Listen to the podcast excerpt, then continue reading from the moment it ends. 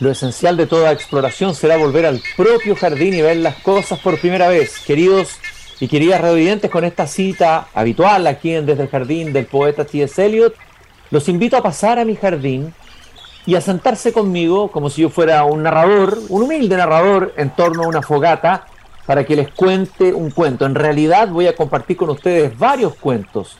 Les quiero ofrecer, solamente ofrecer, una especie de antología de posibles libros para regalar en Navidad. Siempre el libro va a ser un buen regalo. Incluso para aquel que no lee habitualmente, recibir un bello libro es una ofrenda que tiene un sentido distinto. Y si hay algo que ha desvirtuado el sentido profundo de la Navidad, es justamente convertirla simplemente en abrir paquetes, en comprar, en consumir. No voy dar un discurso moralista sobre ello. Sin embargo, para recuperar el sentido, qué mejor que regalar regalos con sentido. ¿Y hay un regalo con más sentido que un libro? Si en la palabra, el logo, como decían los griegos, está alojado el sentido, el sentido del hombre, la palabra es la casa del ser, dijo un filósofo por ahí, entonces regalar un libro es regalar sentido, distintos sentidos, sentidos de escritores, de personas, de vidas distantes, disímiles, lejanas. Parto entonces con una antología personal de libros que yo regalaría en Navidad, en esta Navidad. Y justamente, a propósito de lugares distantes y lejanos, este escritor es un escritor nórdico, un escritor noruego, Karl Ove Nausgaard. Han escuchado a lo mejor ese complicado, difícil nombre de pronunciar, puesto que se hizo famoso, con la publicación de una obra autobiográfica de provocador título, Mi lucha. Imagínense ustedes escoger el título del más fanático y más despiadado y odiado de los líderes políticos del siglo XX, Adolf Hitler, Mi lucha, para titular su propia autobiografía. Y en realidad se trata de una lucha. Lo que hace Karl Ove nacido en 1968, es mostrarnos en esas páginas, eh, que son en realidad seis novelas, pero novelas completamente autobiográficas, eh, la lucha personal de un hombre con su destino, con sus recuerdos, con su infancia, su memoria, pero también con su vida cotidiana. La primera novela de esta saga autobiográfica es La muerte del padre, que comienza las primeras páginas justamente con la descripción del cuerpo de su padre muerto, un padre que lo marcó profundamente, un personaje con luces y sombras como todos los seres humanos. Pero el libro del que les quiero hablar y les quiero o les quiero proponer como regalo de Navidad es un libro distinto de Karl Ove Nausgaard. Tengo en mis manos En Primavera, editado por Tusquet, la prestigiosa editorial barcelonesa. Y ese libro, en realidad, es una suerte de diario, de bitácora de un padre que parte con los momentos previos al nacimiento de su hija.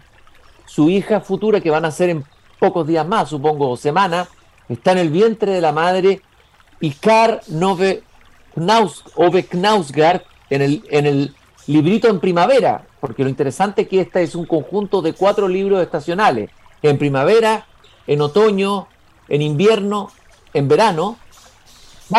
Parto con en primavera, eh, porque además la primavera es la estación que se acerca más a la fecha que estamos nosotros, eh, pero en sentido contrario, en el hemisferio norte, y le habla a esa hija que van a ser y va describiéndole toda la cotidianidad que está viviendo. Es un libro que se concentra en lo cotidiano. Es un libro bello y al mismo tiempo despiadado, que muestra la vida de un hombre tal cual es, nada menos que todo un hombre, como diría Unamuno. Es tan cotidiano que a veces puede dedicarle un capítulo a los dentríficos, ¿no? A la, a, la escobilla de dientes. ¿Quién es la escobilla de dientes en la vida de un hombre? Le puede dedicar un, un momento también a un juego que está jugando un hijo en una pelo pincho en el momento que sale el sol en los países nórdicos. Me imagino cuán importante es el sol y cómo se recibe. Así parte este libro. No sabes lo que es el aire y sin embargo respiras. No sabes lo que es el sueño y sin embargo duermes. No sabes lo que es la noche y sin embargo reposas en ella. No sabes lo que es el corazón y sin embargo late regularmente en tu pecho día y noche, noche y día. Has cumplido tres meses de vida y ya apareces envuelta en rutina. Este es el libro donde habla cuando, cuando el bebé ya había nacido, pero en invierno, fechado el 2 de diciembre, Karl Obenausgard, el invierno del hemisferio norte, obviamente, le habla antes de nacer a esa misma niña. Llevas en la barriga todo el verano y todo el otoño. Rodeada de agua y oscuridad, ha sido creciendo a través de las distintas fases del estado fetal que desde fuera recuerdan a la evolución de la propia especie humana. A partir de una columna de una criatura prehistórica parecida a una gamba, con la columna vertebral en forma de cola y la piel que cubre el cuerpo que mide un centímetro de larga, tan fina que deja ver el interior con toda claridad, como uno de esos impermeables de plástico transparente que un día verás y tal vez pienses lo mismo que yo, es decir, que tienen un aspecto algo obsceno, quizás porque parece contra natura ver a través de la piel. Y así sigue una oración larga. Es interesante que Karl Ove haya partido su tetralogía, mi lucha autobiográfica, contando y describiendo casi científicamente lo que es la muerte física de su padre, y que en este otro conjunto de libros parta describiendo el nacimiento de sus hijas. Es un libro conmovedor, particularmente en primavera, puesto que ahí aparece el tema de la depresión de su mujer. Su mujer entra en una fase depresiva terrible. No he visto una descripción tan tremenda de alguien que le toca vivir la depresión del otro, el efecto que va teniendo en la vida de él, lo difícil que es administrar eso. Imagínense hacerse cargo de todo el hogar, más el trabajo, más la madre que tiene depresión, en un libro absolutamente eh, eh, extraordinario desde el punto de vista de la prosa, desde el punto de vista de la humanidad que trasunta. Eh, en invierno, en primavera, en otoño, en verano, cuatro libros, no sé, para regalarlos todos, porque son bastante caros. Se puede partir por uno y despertar el apetito en aquel al que se le regala el libro para que él siga buscando después y siga leyendo. De Karl Ove Nausgard, editado por Anagrama. Y si es de narrativa europea contemporánea, aunque esta era una narrativa completamente autobiográfica, si es de narrativa o de escritores contemporáneos que están escribiendo, eh, eh, eh, están rompiendo o provocando cambios en las fronteras de los géneros, yo propongo leer de todas maneras, aunque es a veces de un feroz nihilismo, pero es un escritor absolutamente, diría yo, desopilante en la manera de hacer una radiografía, de un diagnóstico de lo que es el hombre y la mujer contemporáneos en la sociedad, entre comillas, desarrollada que somos, en los países de prosperidad económica, como los países europeos. es un francés, eh, un personaje en, del que uno se hace estas preguntas que están en la solapa de la edición anagrama de sus algunas de sus novelas reunidas. Me refiero al escritor francés Michel Houellebecq, el más estimulante novelista europeo en activo, un provocador profesional, un moralista disfrazado de pornógrafo, un farsante camuflado de nihilista, un genio incómodo, un escritor rabiosamente lúcido, virulento y sardónico, un fustigador inclemente de la sociedad occidental. Lo que está claro es que Michel Houellebecq no deja a nadie indiferente. Recomiendo para partir tal vez leer estas tres novelas de las primeras de Houellebecq que le dieron la fama eh, ampliación del campo de batalla, las partículas elementales y plataformas, editadas por Anagrama. Pero también recomiendo la última novela de Welbeck, eh, una novela que al final abre un camino distinto a ese nihilismo casi desesperado y crudo de sus novelas anteriores, despiadado, con todo lo correcto e incluso lo políticamente correcto. Welbeck es un crítico, un hijo de mayo del 68, esa revolución progresista que revolucionó el sexo, que revolucionó los hábitos, que trajo la libertad completa en la vida privada, pero muestra la insatisfacción, el vacío terrible que acosa a esas sociedades que han alcanzado grandes grados de libertad y donde definitivamente Dios ha muerto. Las iglesias están vacías o convertidas en discotecas. Eso es posible encontrarlo en Europa. Bueno, Michel Houellebecq en este último libro, que en francés tengo la edición en francés en mis manos. Bueno, tengo la suerte y el privilegio de poder leerlo a él en francés. Anéantir, que, eh, eh, en, traducción española sería aniquilar, o está traducida como aniquilación, en una edición española que acaba de salir también de editorial Anagrama.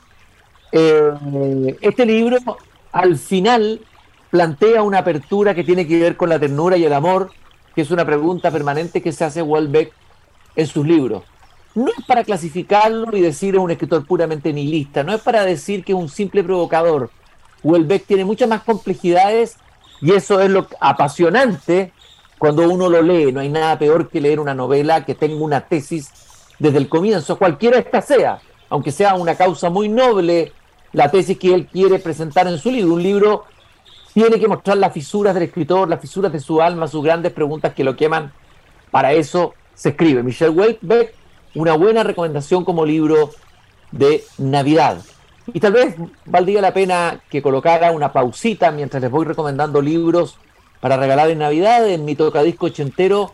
Escuchemos a ver qué canción de Navidad podríamos escuchar. Creo que la canción de John Lennon, que alguna vez hemos escuchado también en este programa, es la más apropiada, una de las más bellas que se han compuesto en el siglo XX sobre esta fecha tan significativa, tan llena de preguntas y de sentido como es la Navidad. So this is Christmas, and what have you done? Another year over.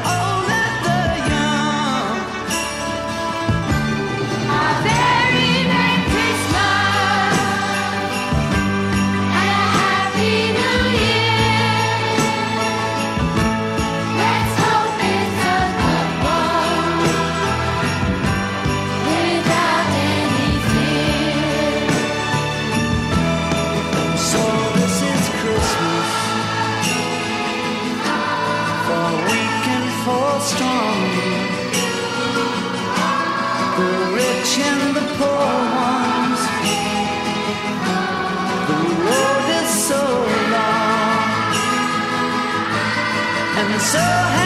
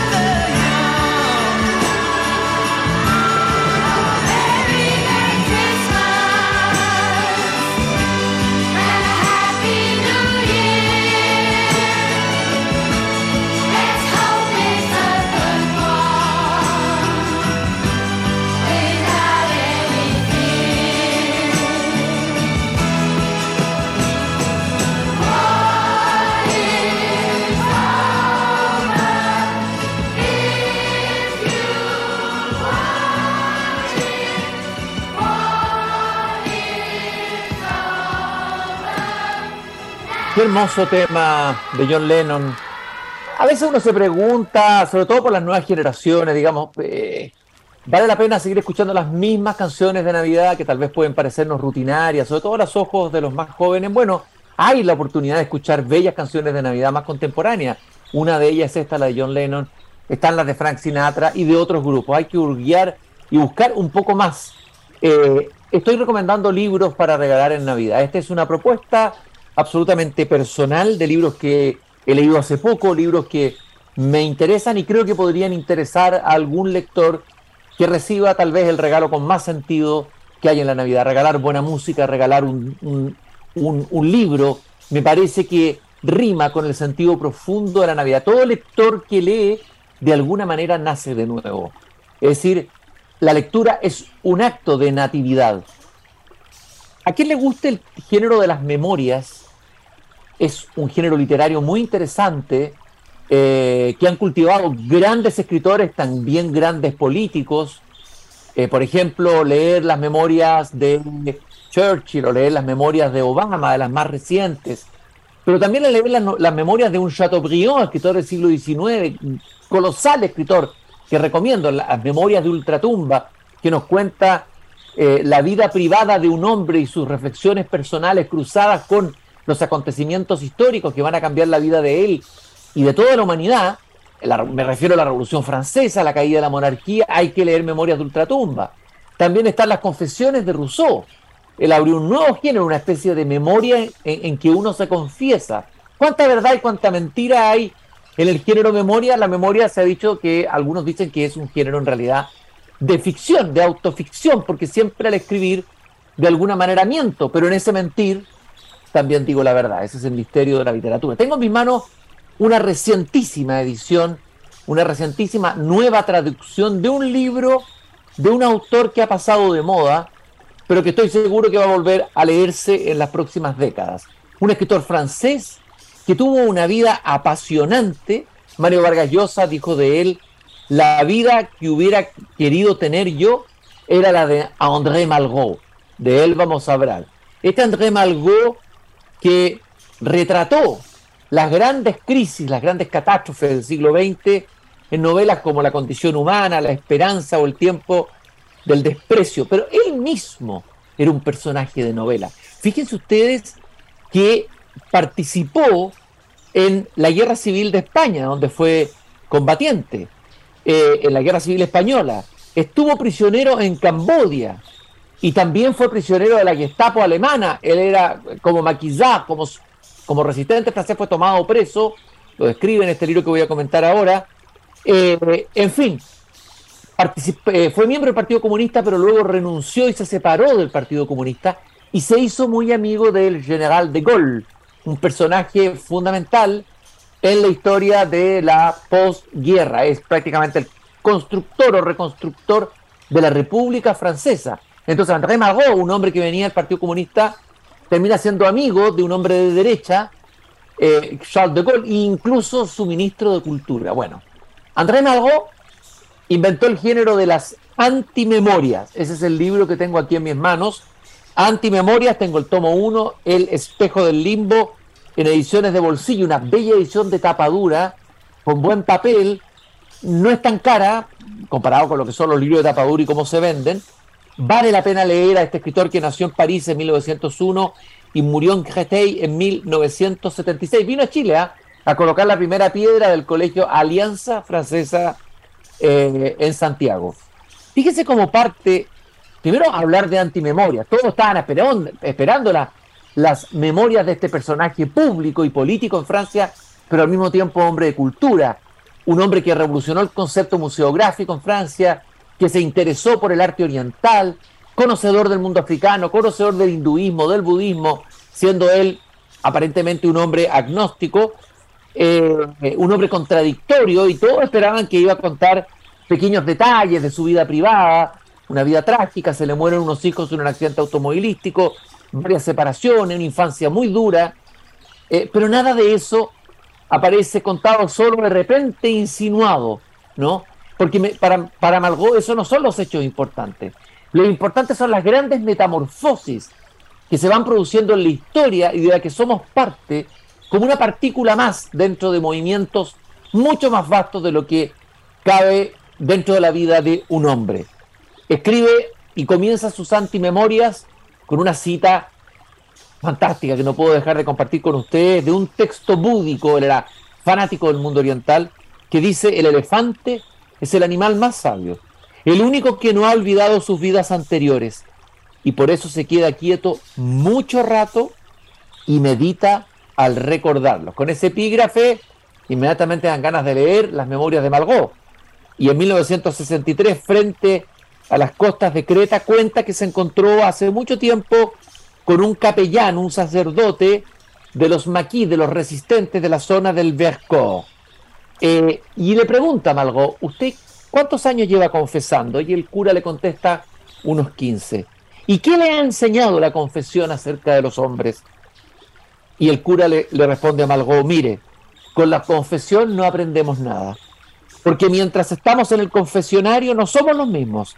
Anda la gracia de por medio. Y sin embargo, para empezar, las personas son mucho menos felices de lo que suele pensarse. Y además, ahí coloco unos puntos suspensivos y Malgón comenta, alzó los brazos del leñador hacia el cielo, cuajado de estrellas, y además la cuestión está en que las personas mayores no existen. Una afirmación inquietante, interesante. O sea, todos somos finalmente siempre niños con miedo siempre niños con ganas de ser amados, detrás de los hombres mayores que somos. Y dice, eh, reflexionar acerca de la vida, dice Malgó, solo sirve sin duda para ahondar más en las preguntas. Y él va a decir que no le interesa gran cosa mi propia persona. Eh, no le interesa hablar de sus detalles personales y, y, vamos a leer a través de él episodios de la Guerra Civil Española, cuando fue arrestado por la Gestapo, su viaje a África, su entrada en los templos, un libro verdaderamente fascinante, eh, literariamente además magistral. Me atrevo a decir que André Malraux inventa un estilo, una manera de escribir memorias que no existía antes. Antimemorias, editado por las ediciones de bolsillo en España. Y buscando otros libros que pudieran ser buenos regalos para esta Navidad, me atrevo a sugerir un libro también de un francés, pero muy breve, muy cortito, una verdadera joya, un escritor que escribió muy pocos libros, se llama Simón Lewis.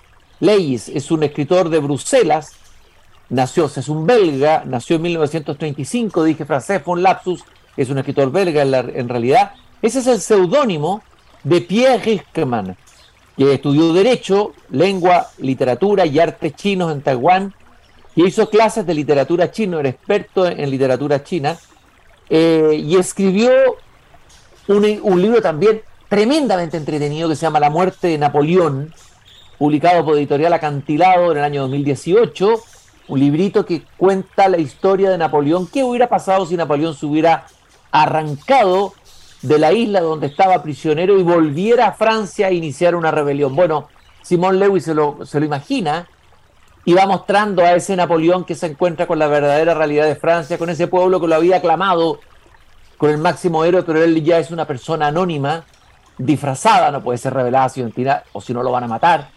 Es un libro realmente eh, eh, eh, conmovedor que lo deja uno pensando sobre cuánto dura la grandeza de un gran héroe de la historia. Y en este libro, Los náufragos de Batavia, Anatomía de una masacre, un libro, diría yo, estremecedor, cuenta, a partir de la investigación y de los archivos con los que se encontró Simón Leis, cuenta la historia del Batavia, que era el orgullo de la compañía holandesa de navegación de las Indias Orientales, cuando naufraga eh, entre la noche del 3 al 4 de junio de 1629 al chocar contra un archipiélago de coral.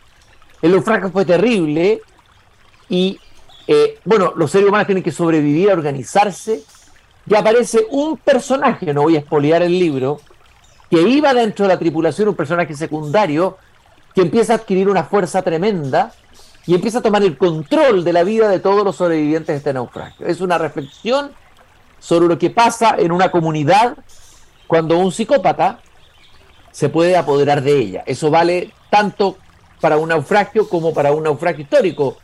Cuando un psicópata toma el control, seduce, eh, bueno, y hay una reflexión ahí sobre lo que es el ser humano en una situación límite. Un libro corto, breve, pero que no te deja realmente respirar. Simón Levis, Los náufragos del Batavia, editado por El Acantilado. Estamos en Desde el Jardín recomendando libros para regalar en Navidad.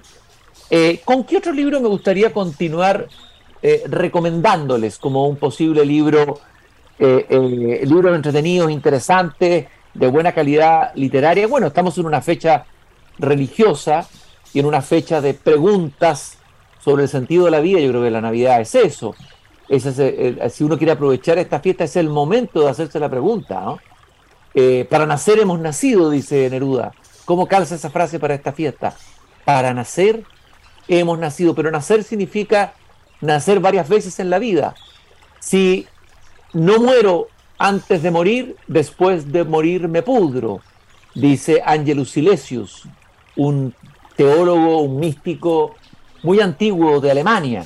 Es decir, la oportunidad de nacer de nuevo está siempre ahí. La vida es un conjunto de muchas vidas y la Navidad nos enseña que podemos nacer de nuevo. En ese sentido, me, me, me atrevo a recomendarles este libro del gran filósofo francés que Vino a Chile, ha venido a Puerto Ideas un par de veces. Michel Onfray. El libro se llama Sabiduría y está editado por Paidós.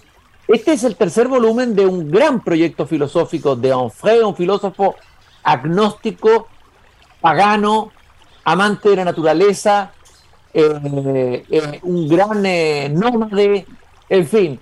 en este libro se responde a preguntas muy concretas. ¿Cómo utilizar el tiempo? cómo ser firme en el dolor, cómo envejecer bien, cómo domesticar la muerte. ¿Deberíamos tener hijos? ¿Qué significa cumplir mi palabra? ¿Qué significa amar con amor o amistad? Etcétera. Son las grandes y viejas preguntas de siempre, pero no es un libro de autoayuda tradicional.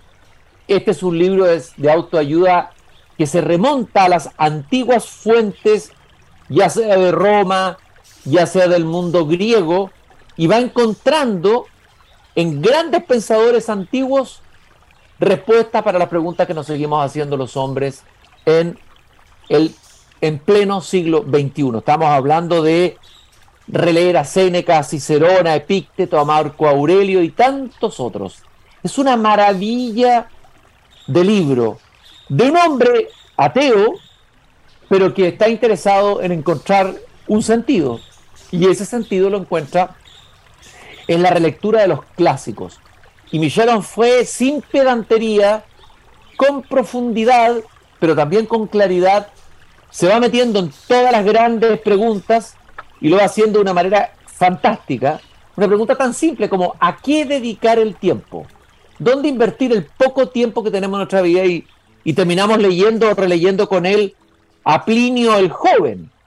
La pregunta sobre morir, cómo domesticar a la muerte, y ahí Michel Onfray se mete en Catulo, un poeta latino. En fin, un libro fascinante, Michel Onfray, Sabiduría. Y antes de terminar, en el límite del fin del programa, obviamente que tenemos que referirnos a algún autor que tenga que ver con la tradición católica, puesto que estamos en Navidad. Recomendaría dos libros. La Pasión y el Perdón, una antología de cuentos religiosos editados por Edasa.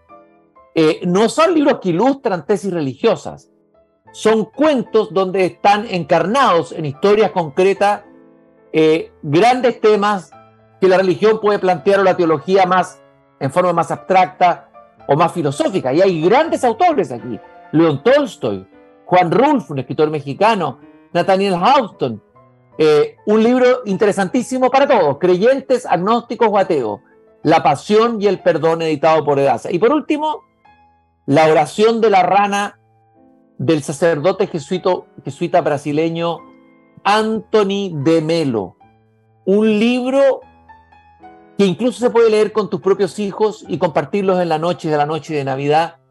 en que Anthony Melo recoge historias de las distintas tradiciones orientales u occidentales, historias donde de alguna manera están eh, las, grandes preguntas que nos vamos a hacer en la noche de Navidad, sobre el sentido de la vida, sobre el sentido de nuestra vida, sobre nuestra relación con otros. Un bello libro simple de leer, se puede ir leer, leyendo una historia por día, La oración de la rana. Ya estoy escuchando a esta hora de la tarde el sonido de la rana en mi jardín, en un pequeño pocito de agua que tengo, una pequeña lagunita.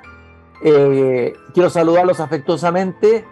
Estoy cerrando la verja de madera de mi jardín. Espero que la recomendación de estos libros les haya servido en algo. Cuando estoy complicado y quiero regalar un libro y no sé qué regalar, aquí hay algunas recomendaciones y consejos de este humilde jardinero.